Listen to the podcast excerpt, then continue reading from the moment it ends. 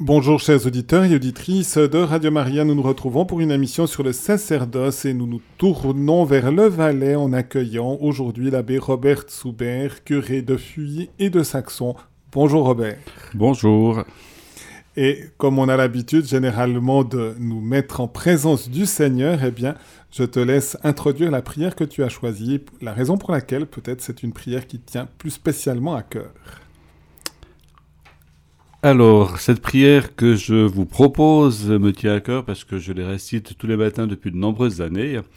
Et puis, elle me permet de me laisser guider par le Seigneur. Et c'est aussi un clin d'œil à un prêtre que j'ai connu, l'abbé Robert Mayora, qui la disait chaque jour. C'est un peu dans ce sens-là. Alors, je vous la partage. Dans le silence de ce jour, je viens te demander la paix la sagesse et la force. Je veux regarder aujourd'hui le monde avec des yeux tout remplis d'amour, être patient, compréhensif, doux et sage, voir au-delà des apparences tes enfants comme tu les vois toi-même, et ainsi ne voir que le bien en chacun. Ferme mes oreilles à toute calomnie, garde ma langue de toute malveillance, que seules les pensées qui bénissent demeurent dans mon esprit que je sois si bienveillant et si joyeux, que tous ceux qui m'approchent sentent ta présence. Revais-moi de, de, ta beauté, Seigneur, et qu'au long de ce jour, je te révèle. Eh bien, merci pour cette prière que, que, je, découvre aussi. Et c'est vrai qu'elle nous met dans un, dans un bon climat aussi de sérénité, de paix, de sagesse du reste qui n'est pas sans lien avec euh, tout à l'heure, puisque j'ai commenté les béatitudes. On, sent en arrière-fond un peu le climat des béatitudes également. Oui, tout à fait. Et donc, Robert, est-ce que tu peux nous dire un peu comment le Seigneur s'y est pris pour t'appeler progressivement sur le chemin du sacerdoce et, un petit peu justement les origines de, de, cet appel et puis les réponses que tu as pu donner dans ta vie? Alors, je dirais que le Seigneur a a sonné très tôt dans, mon cœur, puisque je pense que c'est le souvenir le plus ancien que, que j'ai, où j'étais à la messe en famille dans ma paroisse, et en regardant célébrer le curé de ma paroisse, je me suis dit qu'un jour, je serais à sa place. Et ce désir a, a germé, a grandi depuis. Je l'ai gardé un peu secret puisque, voilà, je pense que c'était pas le moment d'en parler. Et puis j'avais surtout cette idée que pour euh, être prêtre, il fallait être super intelligent, ce qui n'était pas mon cas, ou qui n'est pas mon cas. Donc, donc du coup... message. message, voilà. Alors du coup, eh bien, je me suis euh, laissé euh, guider un peu par, par la vie, mais je pense aussi par le Seigneur, puisque comme mon papa était vigneron, j'ai donc euh, été à l'école d'agriculture à Châteauneuf en travaillant les vignes avec lui. Et c'est durant cette période de l'école à, Châteauneuf que ma belle-sœur m'a posé la question alors qu'on vendangeait, est-ce que tu n'as jamais pensé à devenir prêtre? Alors j'ai été très surpris de sa question parce que je m'y attendais pas du tout. Pourtant je pense que ça devait être une évidence parce que j'étais toujours fourré à l'église et à la sacristie avec les servants de messe et tout. Donc je pense que pour euh, mon entourage, en tout cas certaines personnes, c'était euh, une évidence. Et puis nous, nous en avons parlé. Et puis elle m'a dit mais il faut en parler aussi avec un prêtre. Alors c'est là que de retour à l'école d'agriculture, on commençait toujours par une euh, journée de récollection et là, c'est le père Jules Cépé qui était présent et je lui ai partagé mon, mon désir. Et il m'a dit non, non, il faut pas être trop intelligent. Alors, il m'a encouragé à avancer sur ce chemin. Et puis c'est là que j'ai pris contact avec, euh, avec le séminaire et que je me suis lancé dans cette aventure. Et donc, le, le premier souvenir, tu avais quel âge alors? Mais je, entre 5 et 6 ans, je pense que c'était d'accord. vraiment très, très ancien. Uh moi, moi, je me souviens, je dis un peu, un, peu en boutane, mais mon tout premier souvenir, j'avais deux ans. Ah ben voilà. Et alors, pas, pas nécessairement pour venir prêtre, mais j'ai dit j'étais déjà romain à ce moment-là parce que toute la famille est partie à Rome, sauf moi, bah, j'étais trop petit. Et je me vois m'agripper à la barrière chez ma grand-maman où on m'avait laissé en disant je vais à la Rome, je vais à la Rome, je vais à la Rome. Ah bah voilà. Alors, je sais pas si c'était déjà le climat romain pour la suite qui commençait avec une telle force, mais c'est le premier souvenir que j'ai de, mon en- de ma toute petite enfance pour, ça. J'aurais envie de te poser une question parce que je, je- je suis très lié aussi à Sœur Candide Cotin qui, est- qui était, qui a été euh, justement à, à l'école d'agriculture aussi à l'époque. Alors je sais pas si c'était la Ah, même période oui. ou bien. J'étais en train de me dire, mais ça, le, ce nom me dit quelque Une chose. sœur de la Sainte-Croix de Menzingen. Exactement, oui, oui. Bien sûr, je l'ai connue à ce moment-là. D'accord. Justement, comme je sais qu'elle a, Oui. elle a beaucoup œuvré, très présente là-bas, donc euh, Mhm. Voilà. Et, donc, voilà, ça, ça, ça s'est épanoui. L'entrée au séminaire, donc à ce moment-là, quand on a parlé, tu avais déjà une vingtaine d'années ou? Donc j'avais un peu moins, donc euh, je pense que j'avais 18 ans. Et donc pour euh, préparer l'entrée au séminaire, donc je suis d'abord allé à l'école des Buissonnets à Sierre, à l'époque, tenue par les sœurs Diggenball. Et là, on était toute une équipe de, de jeunes, euh, futurs séminaristes, on va dire, à se préparer à entrer au séminaire. On avait ce qu'on appelait cette troisième voie de personnes qui étaient dans une profession, puis qui rejoignaient après le, le chemin du, du sacerdoce. Alors là, je suis resté deux ans. Et puis ensuite, euh, après l'école de recrue, je suis rentré euh, à 20 ans donc au, au séminaire à Givisier. D'accord.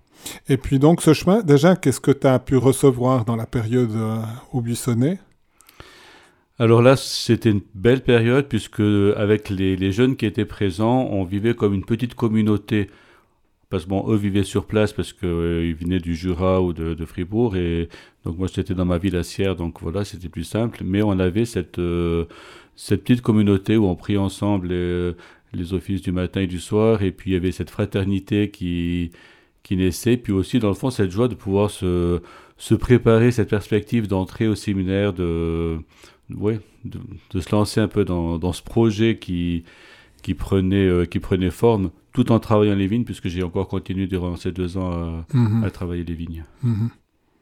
Et, et là, vous étiez aussi accompagné, il y avait un prêtre qui, qui vous suivait ou quel Alors, il y avait un prêtre, bon, il y avait le séminaire qui avait un œil sur nous, bien sûr. D'accord, mais il était quand même pas tout près, hein. Il n'était pas tout près, heureusement peut-être. c'était pas l'œil de Moscou. Hein.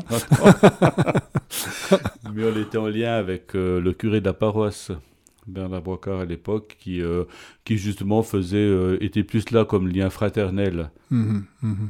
Je sais que pour ceux qui venaient du Jura, il y avait peut-être des rencontres plus régulières. Bon, moi j'étais de la paroisse, donc le- je le voyais déjà. Donc, mais c'était lui qui, qui nous accompagnait. Et puis les sœurs avaient aussi le souci de, de, nous, de nous suivre et de, de nous aider sur notre chemin. Mhm. Et c'était quoi donc la formation pendant, pendant ces deux ans spécialement? Alors pour moi, ça a simplement été une, une année de culture générale, on va dire. Mhm. Et puis j'ai fait un certificat de commercial D'accord. sur une année aussi. Puis après, donc l'entrée au séminaire à Givisier, Oui, où maintenant les séminaristes sont présents aussi, tous, du reste. exactement. Donc là, je suis rentré en, en novembre, début novembre, pour euh, six ans d'études. Donc là, c'est vrai que c'était une nouvelle étape qui se lançait, qui se commençait, avec euh, bon, ce- cette découverte de la communauté du séminaire, où nous étions nombreux à l'époque, quand je suis entré, et euh, aussi eh bien, cette diversité avec euh, le parce que nous étions euh, avec les, les jeunes du Haut-Valais. Et bon, ça a été une période euh, riche, je dirais, par rapport aux études, aussi difficile parce qu'il y a des questions qui se posent, il y a des, des moments où on a vécu certaines tensions. Alors c'est vrai que tout ça remet un peu en cause le pas la vocation, mais peut-être la place. C'est ce qui s'est un peu passé dans mon cas, puisque durant ces années, je me suis euh, posé la question à savoir, euh, ok, la, vie de paroisse, l'appel du Seigneur, mais peut-être plus sous une forme monastique. Et il y avait une expérience qui se vivait à ce moment-là dans le diocèse, qui était des moines diocésains. Donc, ils étaient deux ou trois à l'époque à se lancer. Et puis, ce côté de, vie communautaire, de prière et euh, en paroisse m'intéressait beaucoup. Alors c'est vrai que vers la fin de mes études, je me suis plus euh, orienté vers cette réalité-là, mais le projet euh, n'a pas abouti, ce qui fait que j'ai continué à rester fidèle à la première intuition qui était le, diocèse. Hum, hum, hum, Et au niveau des études, qu'est-ce que tu gardes comme richesse de formation? Je te demande pas de faire un cours de, dogmatique sur la Sainte Trinité ou des choses comme ça, mais. Alors ça, ça je serais pas peut-être pas capable, ou peut-être que je reformulerai. mais disons que c'était un moment, ben, oui, où j'ai pu euh, approfondir euh, les connaissances, la foi. Dans, donc mon parcours, c'est vrai que venant d'un de cette école d'agriculture qui n'était bien sûr pas le collège, donc il manquait une base. Et euh, dans cette troisième voie qu'on appelait, eh bien, il y avait donc ce, ces cours de la section pastorale qui étaient certainement un peu plus légers que, que ce qui se faisait euh, dans la voie normale, on va dire entre guillemets. Alors, c'est bien que j'ai pris, euh, j'ai pris ce chemin en prenant ce que je pouvais prendre. Donc, voilà, je ne suis pas forcément un diplômé ou un quelqu'un qui a une, licence, comme on disait à l'époque. Mais voilà, j'ai fait mon parcours gentiment. J'ai essayé de, de me laisser interpeller, de, de oui, habiter aussi par ce que j'entendais, et puis d'être surtout plongé dans, dans la prière. Je pense que c'est ce qui a tenu dans, dans mon chemin. Mm-hmm. Cette relation avec le Seigneur, avec la Vierge Marie, bien sûr, qui m'ont permis de, de pouvoir découvrir bah, que le Seigneur euh, me voulait là. Et puis, euh, je pense que la réponse a aussi été que que l'évêque m'a accepté ou appelé. Mhm. reconnu. C'est vrai qu'ultime moment, c'est le discernement de l'évêque qui dit oui, je le choisis comme mhm. prêtre pour, pour ça. Et c'est vrai que c'est pas c'est pas nécessairement la, la, formation la plus intellectuelle qui est le plus important, c'est finalement justement qu'on ait cette, cette saveur d'une relation à Dieu, au Christ, qu'on se laisse guider finalement par l'Esprit Saint, et puis qu'on puisse avoir aussi une piété envers Marie, c'est oui. essentiel. Ça, c'est essentiel. Et quand je revois mon parcours, je me dis, bah, Dieu a été fidèle, la Vierge aussi, donc euh, ils m'ont aidé à être fidèle aussi euh, à cet appel. Tu arriveras à nous dire un peu comment tu as perçu cette fidélité de Dieu, de Jésus et, de la Vierge? Alors moi, je l'ai perçu... Sans, sans, entrer dans, dans une intimité que, qui, qui, non, je dirais que je l'ai perçu par euh, le fait de, des personnes que j'ai rencontrées durant mon, ministère. Je me souviens qu'au début de mon... Quand je suis entré au séminaire, je me suis dit, Seigneur, ça va être une période euh, certainement riche mais difficile. Donc je lui ai demandé un jour d'avoir toujours une ou deux personnes qui soient présentes sur mon chemin pour, euh, pour me guider, m'accompagner. Et depuis ce moment-là, j'ai toujours eu des personnes qui m'ont qui ont été pour moi signes. Et certaines personnes ne sont plus là aujourd'hui, elles sont présentes mais auprès de Dieu. Mais c'est vrai qu'il y a toujours eu ces, ces, personnes qui étaient là pour euh, soit m'encourager, soit pour me montrer le, chemin, ou peut-être aussi pour me dire, mais c'est aussi pour, euh, pour ces personnes que le, Seigneur, euh, que le Seigneur me confie, que je tiens aussi bon dans ces moments qui ont été peut-être un peu plus difficiles. Mmh mmh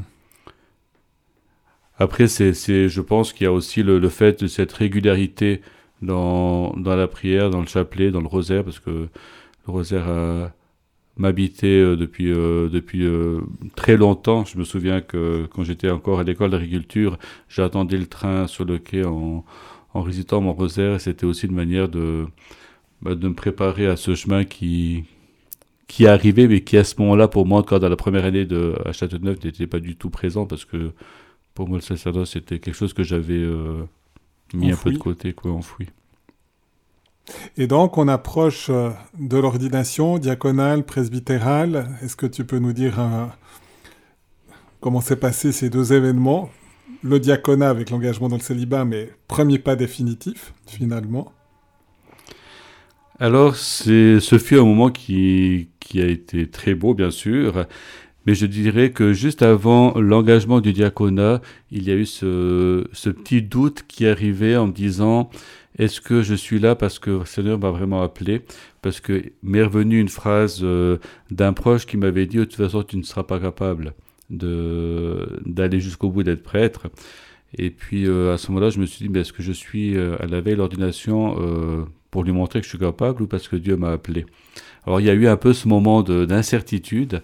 Et puis, dans mon cœur, c'était clair que non, le Seigneur m'avait vraiment appelé et je sentais vraiment cette, cette joie, cette sérénité. Donc, nous nous sommes préparés par une belle retraite à cette euh, ordination qui a eu lieu donc à Fuy, là où je suis curé actuellement, et qui a été un moment de, de grande émotion et de grande joie, puisque bah voilà, c'est le premier engagement, l'engagement dans, le célibat, l'engagement aussi ben, dans l'obéissance à, l'évêque, et je trouvais que cette célébration-là, pour moi, a été vraiment porteuse, aussi en lien avec euh, deux personnes particulièrement qui m'étaient chères et qui... Euh, qui nous avait quittés. C'était donc mon papa et ma grand-maman qui, qui avaient été aussi très proches de, de mon parcours et qui étaient décédés euh, quelques semaines avant l'ordination. Donc c'est vrai, non, elle était encore présente à ce moment-là. C'est euh, pour le sacerdoce qu'elle n'était plus là. Mais euh, disons que c'était vraiment en lien avec, avec papa ben, qui, qui se réjouissait au ciel de, de cet événement. Et je me souviens très bien de, de ce moment très fort d'engagement Ensuite, le sacerdoce, ben, neuf mois plus tard, à la cathédrale. Là, c'était euh, tout différent, je dirais, dans, dans l'ambiance, mais l'engagement était, euh, était aussi beau. Là, c'était aussi euh, ben, en lien avec ma grand-maman, justement.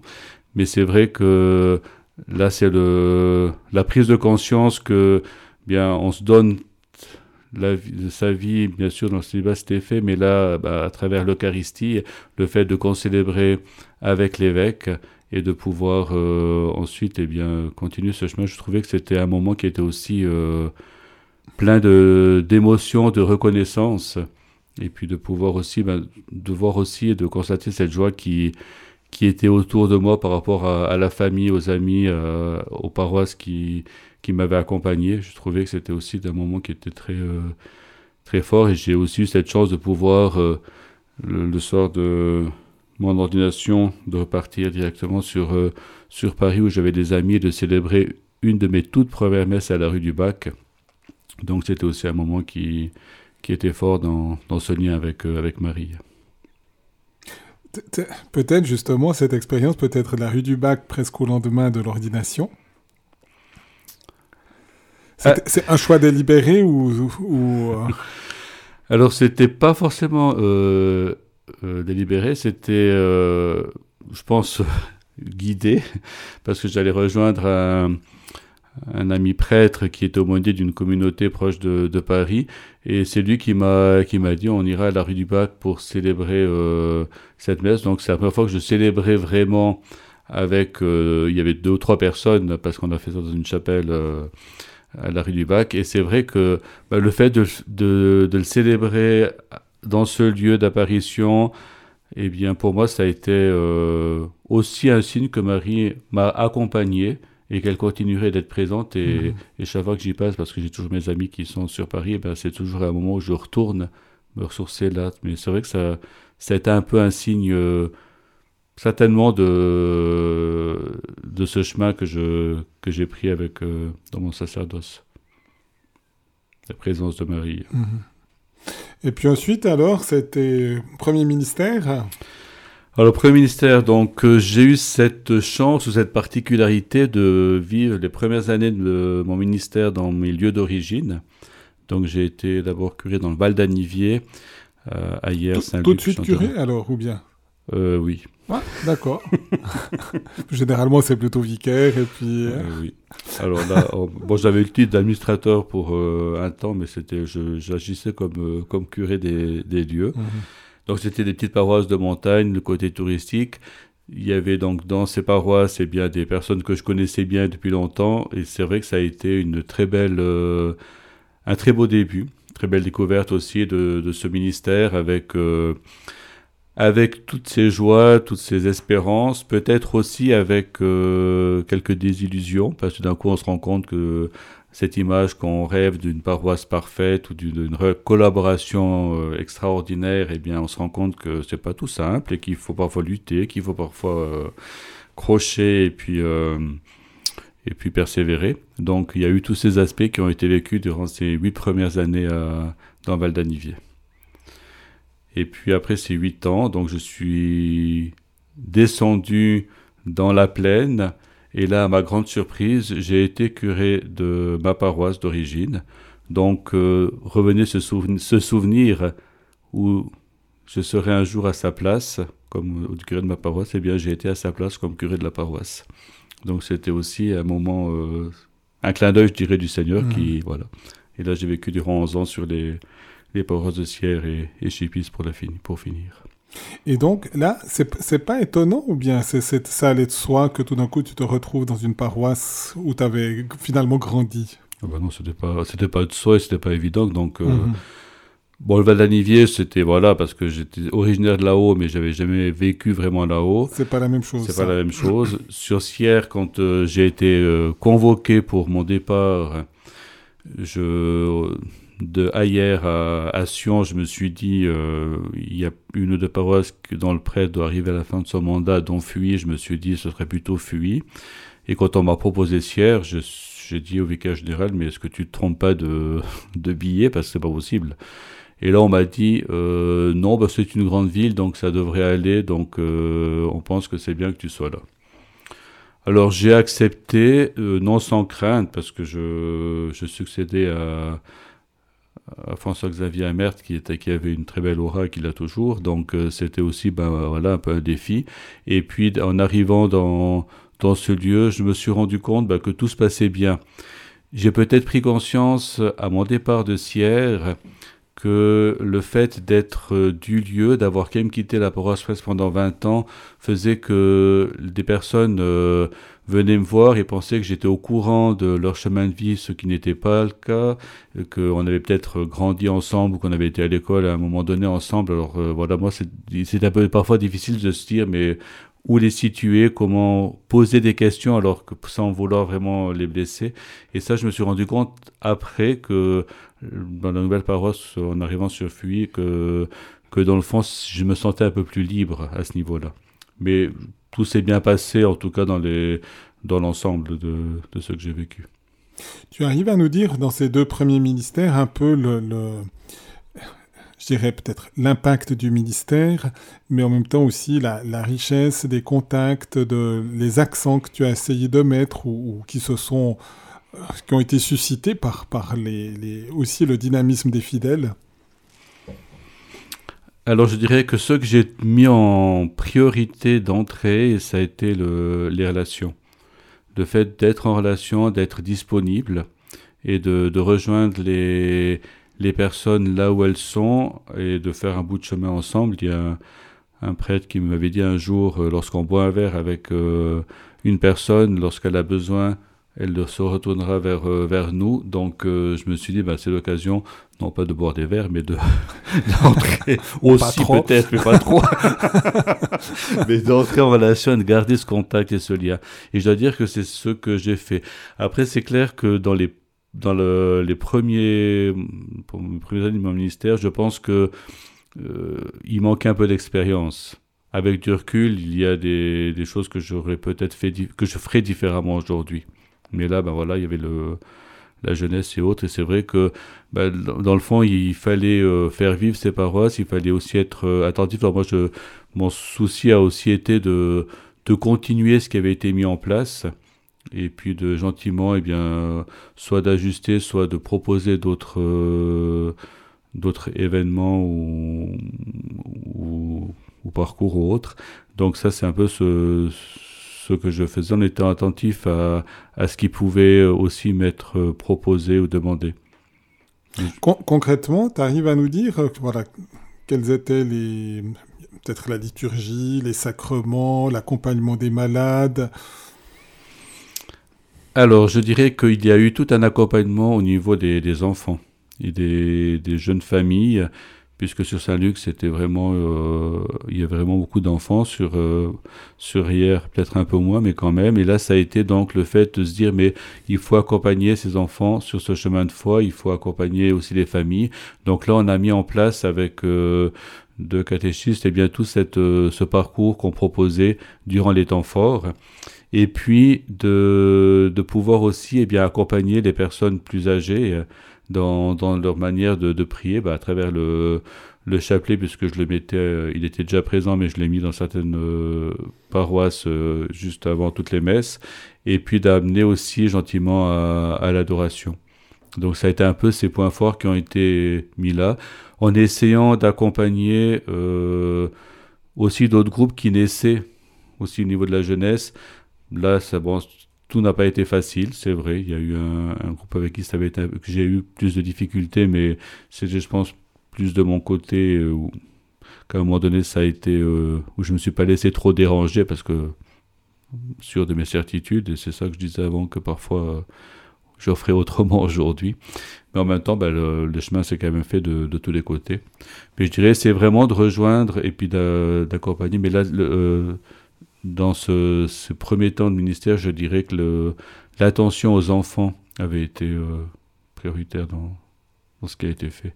Et puis, dans ces paroisses touristiques aussi, de, de pouvoir offrir aux, aux touristes une, une, présence ou des célébrations qui soient aussi euh, adaptées à, à, leur temps de vacances euh, d'été ou d'hiver, avec des, des, temps de, de prière ou, ou de célébration simplement. Quoi.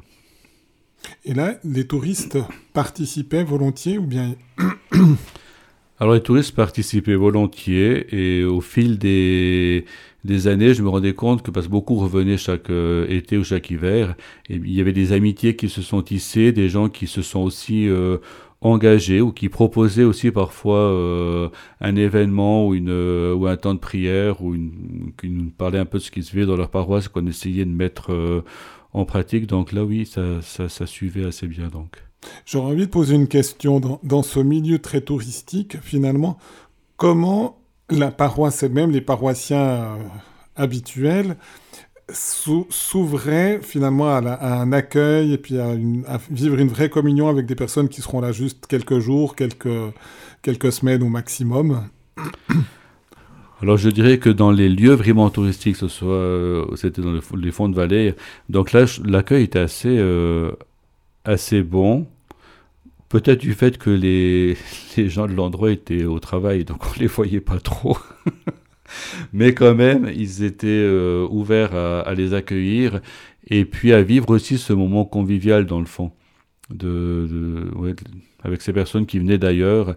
Alors il y avait ce respect et cet accueil, mais je pense qu'il y avait quand même cette, euh, cette joie de pouvoir simplement célébrer ensemble. Ou des groupes, parfois il y avait aussi des, des personnes qui venaient, ben, qui se proposaient pour les lectures ou pour animer une messe. Donc il y avait aussi tout cet échange-là qui se faisait. Mais c'était assez quand même euh, ouvert à, quand moi je l'ai vécu dans, dans le Val d'Anivier. Si un confrère se trouve dans une région très touristique, tu donnerais quoi comme conseil pour euh, mieux, mieux, intégrer peut-être les touristes? Qu'est-ce qui a pu susciter finalement cet accueil et puis euh, ce lien de communion? Alors, je dirais que la première chose, c'est de les rencontrer. En tout cas de prendre le temps à, la fin des messes d'être présent ou d'être aussi euh, présent par euh, des, flyers ou autres euh, au niveau de l'Office du tourisme. Et puis dans ce, dans ce moment d'échange aussi de, de pouvoir simplement eh bien, être à l'écoute de ce, de ce qu'ils vivent parce qu'ils ont le temps de s'arrêter. Et comme nos, je, je, dis toujours, on avait une pastorale à deux vitesses. C'était Durant la période touristique, ben, on vivait avec les touristes, et puis après, c'était en lien avec la paroisse, donc on avait aussi ce souci de pouvoir les intégrer dans, ce que, dans notre vie paroissiale. Mais je pense que c'est le fait d'être à l'écoute et de, de, se rendre disponible simplement euh, à, ce qu'il, euh, à leur présence, au fin de, à, la, fin des célébrations, ou même lorsqu'on on se retrouve sur les pistes, ou, parce qu'on est assez, ils nous reconnaissent assez rapidement ceux qui viennent euh, à la mmh. messe.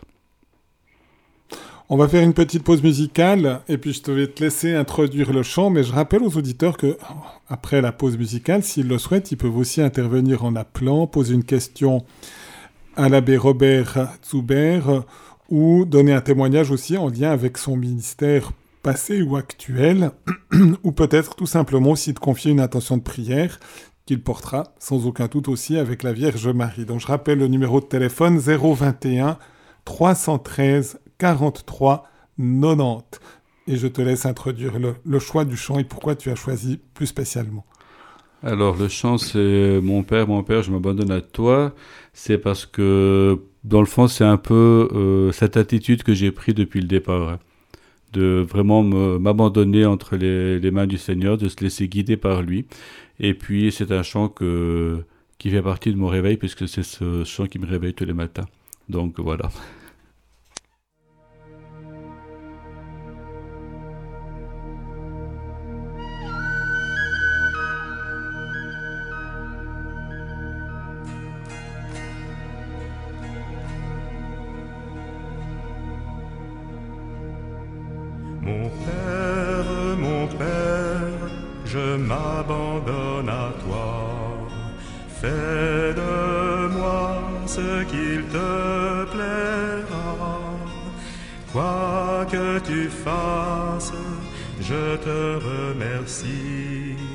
Je suis prêt à tout, j'accepte tout, car tu es mon Père, je m'abandonne à toi, car tu es mon Père, je me confie en toi, car tu es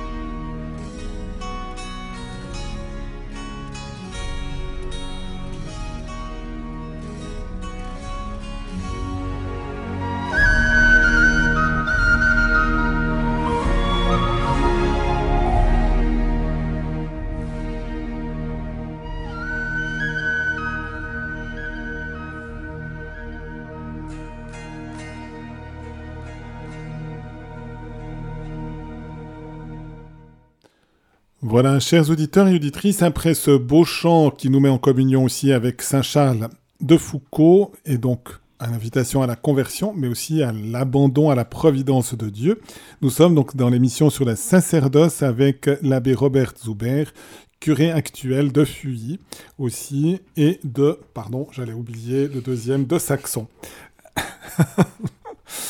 Et donc, si vous voulez intervenir, je vous rappelle que vous avez la possibilité au 021 313 43 90. Arrivé donc comme curé dans ces paroisses, c'est le ministère suivant. Hein. oui. donc euh, voilà, le départ d'une paroisse est toujours euh, un deuil à faire, mais l'arrivée dans un premier temps à Fuy, Saillon et Létron, ça a été les trois premières paroisses qui m'ont été confiées. a été vraiment un, moment très fort et très riche. J'ai trouvé à travers ces trois paroisses eh bien, des lieux totalement différents, mais empreints de cette présence du Seigneur, avec une très très belle vie dans chacune des, trois paroisses et puis une paroisse qui a toujours eu cette réputation d'une belle participation, d'une belle communauté. Et c'est vrai que ça m'a fait du bien d'arriver dans, dans, ce lieu où j'ai euh, découvert différemment mon, mon, rôle de, entre guillemets, de, prêtre et dans mon ministère. Puisque là, eh il y avait aussi euh, une liberté peut-être plus grande de ma part, puisque je ne connaissais pas grand monde, mais aussi euh, une manière de, de pouvoir simplement vivre dans les relations, d'être à, l'accueil des personnes qui, qui venaient et où je m'arrêtais pour discuter avec, euh, avec elles. Donc c'était aussi un moment fort de, dans ce début. On peut mettre l'accent, justement, est-ce que tu peux nous dire l'importance finalement d'un certain accompagnement spirituel qui peut être plus ou moins profond ou épisodique pour un tel ou tel événement, mais, mais ce contact finalement et cette proximité aussi dans l'accompagnement? Alors là, je l'ai vraiment aussi découvert à ce moment-là. Je trouve que ce qui est beau dans, ce, dans cet accompagnement, c'est pas forcément ce que je vais dire, mais c'est aussi le témoignage ou euh, ce que les personnes euh, euh, confient ou, me partagent de leur chemin de vie. Et souvent, je me suis laissé interpeller interpellés par euh, la manière dont ils vivaient, soit avec la parole de Dieu, soit dans leur euh, le vie de, prière et autres. Et je trouve que c'est beau parce que ça, ça permet de découvrir eh bien, ce que le Seigneur fait dans la, dans la vie des personnes, mais aussi euh, comment le Seigneur parfois m'interpelle et me dit, mais attends, peut-être bien un peu l'accent sur ton temps de, de, silence, de prière, ton temps aussi de d'oraison ou que sais-je, mais il y a toujours cet aspect-là qui, qui m'interpelle. Et je trouve que c'est beau justement de pouvoir accompagner ces, ces personnes. Et là, c'est plusieurs personnes qui sont qui sont venues voir et qui qui continuent aujourd'hui. Alors souvent, je me dis mais bon, je sais pas très bien qu'est-ce qu'elles viennent euh, rechercher. Je suis admiratif de leur fidélité aussi. Et puis en même temps, ben, je me dis bah dans le fond, on avance en, en frères et sœurs sur ce chemin. Bien sûr, il y a le il y a très souvent le sacrement de du pardon qui est donné. Et c'est aussi euh, une richesse qui qui se vit.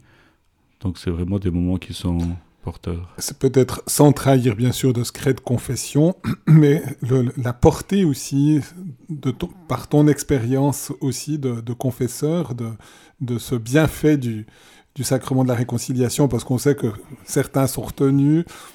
Des fois, il faut être dans un endroit où on confesse beaucoup pour que tout le monde ose se confesser, parce qu'après, on croit que c'est des fois des exceptions à certaines régions, et ça pourrait être un encouragement dans la Suisse romande, peut-être à, à déménager peut-être des foules pour aller au confessionnal. On est en carême en plus.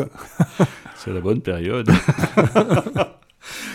non, oui, ça c'est sûr. Donc, euh, je trouve que, je pense, en tout cas, que nous prêtres, on doit se mettre à disposition. Et si on se met à disposition, eh bien, les personnes euh, viennent plus facilement aussi. Quand je suis arrivé euh, sur FUI, mais aussi déjà avant, eh bien, il y avait des heures de présence et des, chaque semaine. Et gentiment, eh bien, les gens sont au courant. Et c'est plus facile de venir euh, au fond de l'église, dans le confessionnal, que de sonner à la cure. Et je pense que ça, c'est un, un, une offre qu'on pourrait vraiment... Euh, généraliser. Généraliser, ça c'est sûr. Après, dans le contact, eh ben, c'est vrai, voilà, il y, y, a des personnes qui arrivent et et qui nous disent, euh, je me souviens d'une personne, euh, je n'ai pas tué, je n'ai pas volé. Je dis, monsieur, vous avez fait tout le reste, c'est déjà pas mal. Donc euh, là-dessus, c'est vrai qu'il y, y, a des moments fort sympathiques et puis il y a des moments où on, des personnes déposent des, des, des, des, des fardeaux et des, choses douloureuses.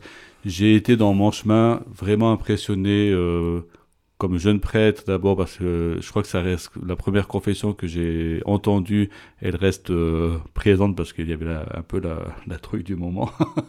Mais après j'ai été vraiment impressionné par deux confessions où les gens sont venus déposer quelque chose de, très difficile. Personnellement je me suis dit si j'avais été à leur place j'aurais pas été chez le curé de la dans, voir le curé de la paroisse. Donc euh, j'ai été édifié aussi par leur euh, leur confiance, mais aussi, leur, dans le fond, c'est, ils viennent voir le Seigneur et pas forcément le, Mhm. Mhm. le curé de la paroisse. Donc, euh, On dit des fois par boutade, justement, en disant, voilà, il y a un prêtre, et puis demain je prends l'avion pour, euh, pour la Chine, et puis je reviendrai plus jamais, donc profitez de vous confesser. mais si c'est le curé de la paroisse, on sait qu'on va le revoir. Mais en, mais en réalité, c'est vrai. En tout cas, moi, c'est mon expérience. Ça n'a jamais donné un, un regard négatif, même si les choses pouvaient être lourdes Mhm. qui ont été, qui ont été confessées aussi. Parce que je pense qu'on voit, nous, comme prêtres, beaucoup plus le travail de conversion et donc le travail de Dieu qui, qui arrache finalement quelqu'un à ce qui peut le, le tenir captif, finalement, et prisonnier. Tandis que parfois, le, le- le pénitent, quand il confesse, il, il voit plutôt ce qui n'est pas très reluisant dans sa vie. Mais, mais on- en tout cas, mon expérience, c'est plutôt cet élément-là. Je ne sais pas si c'est aussi la Ça, c'est vrai. Je le dis souvent, on se souvient pas, enfin, je me souviens pas de ce qui a été, de ce qui a été dit. Alors, certains mais quand même, je dis, ben non, parce que si je me souvenais de tout, ce serait un peu lourd à porter. Et souvent, certaines personnes, euh, quand euh, elles viennent peut-être régulièrement, font parfois référence. Et c'est vrai que dans le fond, ben non, parce que comme tu dis, on, on a une autre vision et, et ce qui est beau, et je le rappelle maintenant facilement, c'est pas François qui l'avait dit à un moment donné, mais il faut leur, il faut leur dire que Dieu les aime. Et c'est quelque chose que je, que je redis pratiquement à chaque fois maintenant. Ben, Dieu vous aime et c'est par cet amour-là qu'il vous rejoint. Et c'est vrai que dans le fond, ce qui est déposé ben, est déposé, mais ça appartient au Seigneur. Et ce que, ce que je garde, ben, c'est plutôt ce, ce chemin, comme tu disais, de conversion ou de qui est, qui est fait. Donc, hein.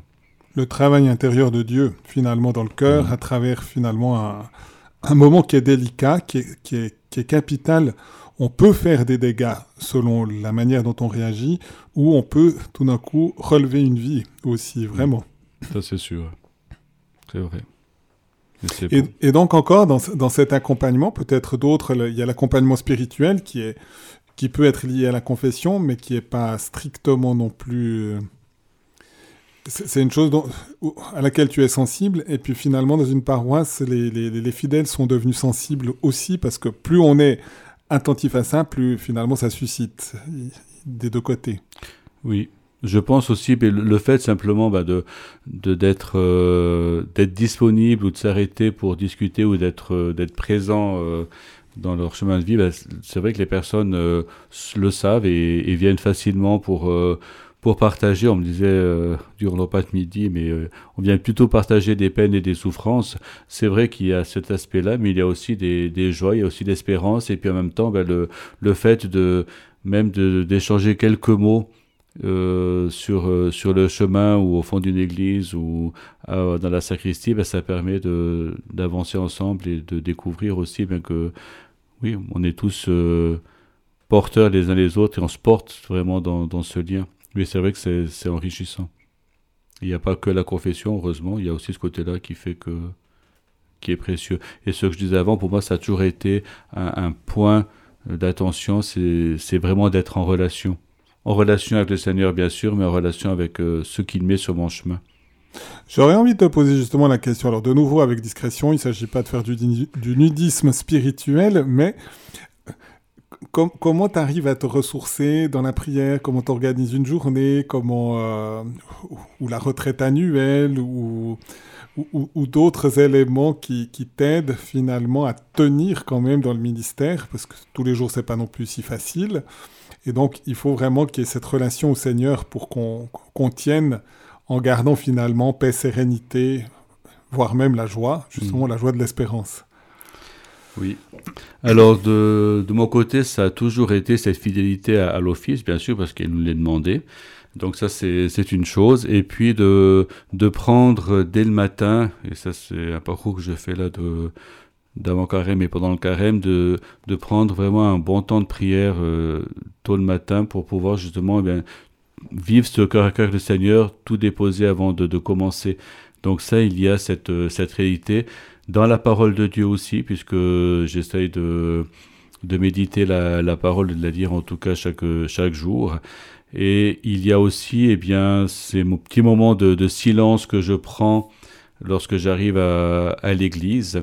Et puis il y a la, prière du, chapelet qui m'accompagne euh, tout au long de, la journée. Donc euh, c'est c'est un ensemble, mais c'est vrai que c'est important en tout cas de, de se les fixer, même si c'est pas toujours facile. Et je me rends compte depuis quelque temps que même si je me disais souvent que je n'avais pas le temps, le fait maintenant de m'arrêter et parfois de mettre un minuteur pour euh, se dire je m'arrête maintenant une demi-heure ou et puis j'attends la sonnerie et donc ça me permet après de pouvoir être plus disponible pour le reste de la journée. Donc euh, je trouve que le temps passé avec le Seigneur eh bien, est vraiment précieux. Ensuite, euh, j'avais une belle habitude avant d'arriver à, à Fuy que j'ai essayé de reprendre, c'était vraiment de, m'arrêter régulièrement à l'abbaye d'Autrive.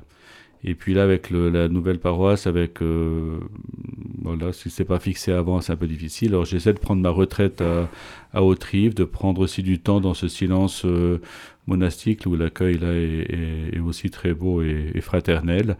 Donc il y a ces moments qui sont qui sont importants.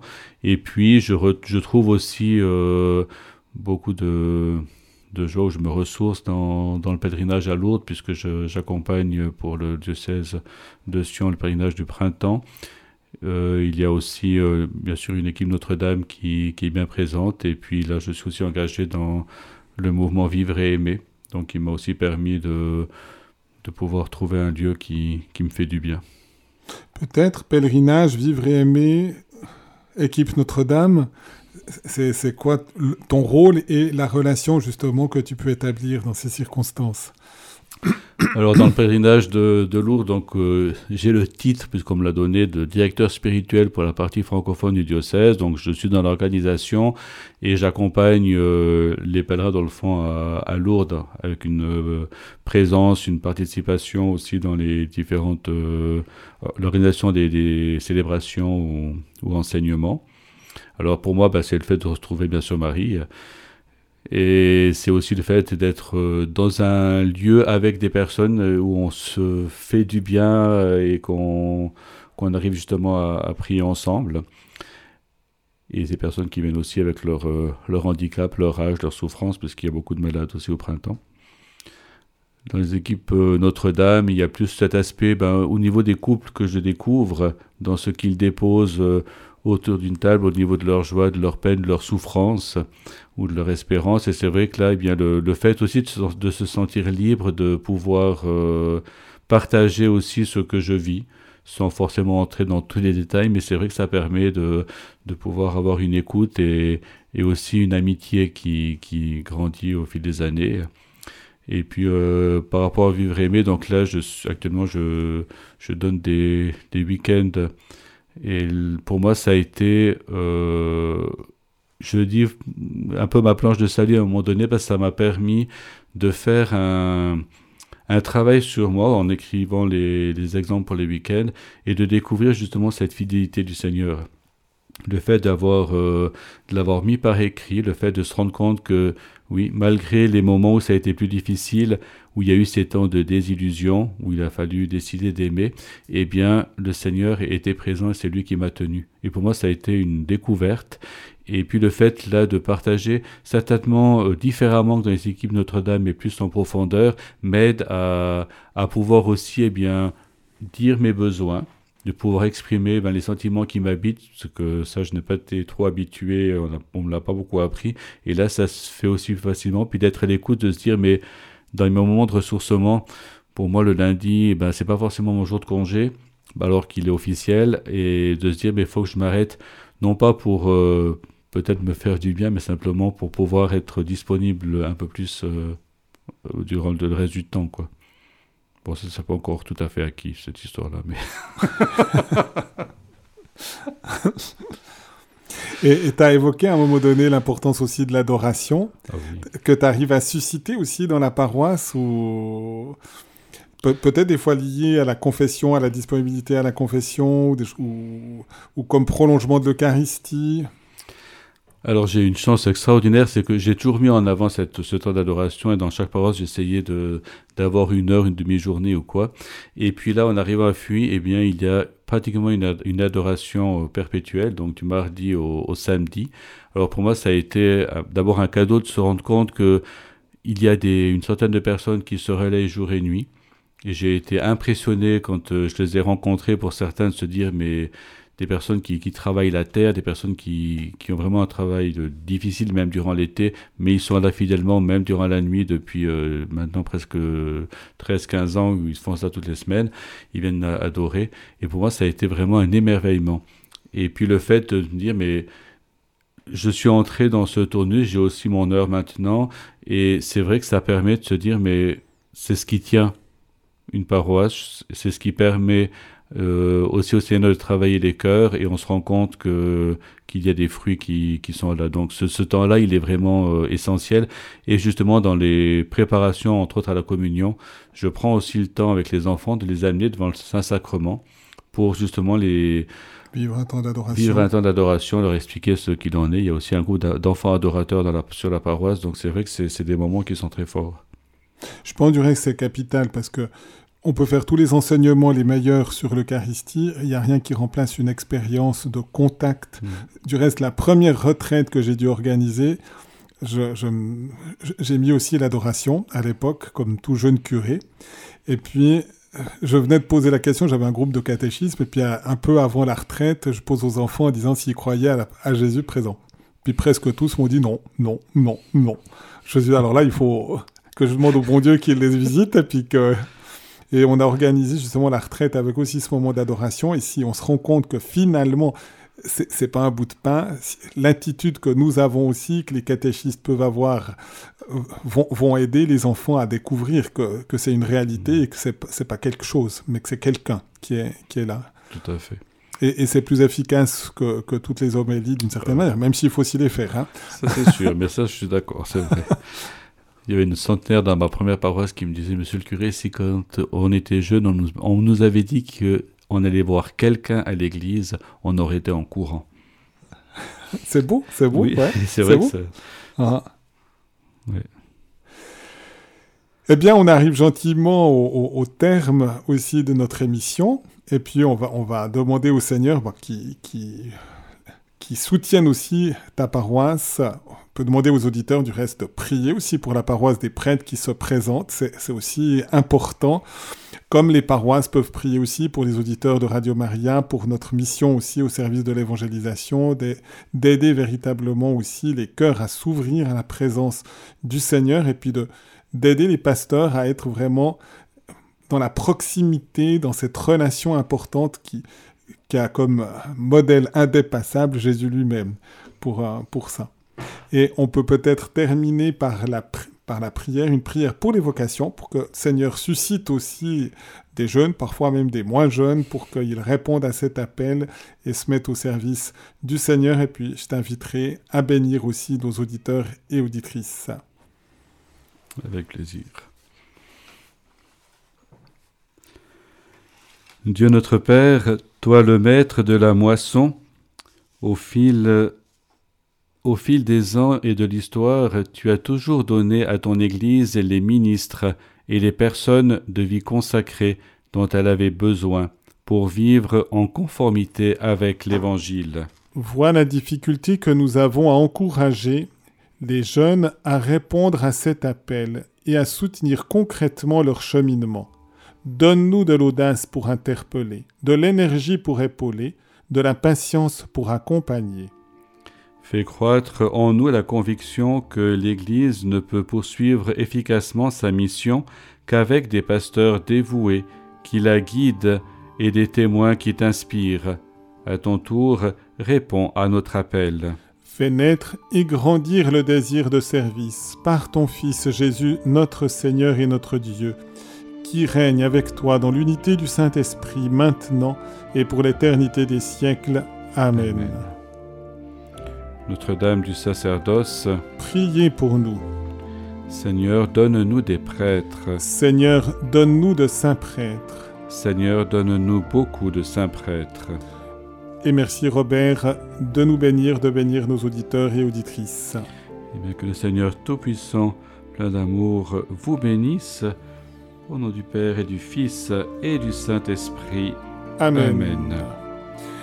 Eh bien, merci pour ce moment d'échange, de découverte aussi de ta vocation et de ton ministère. Merci.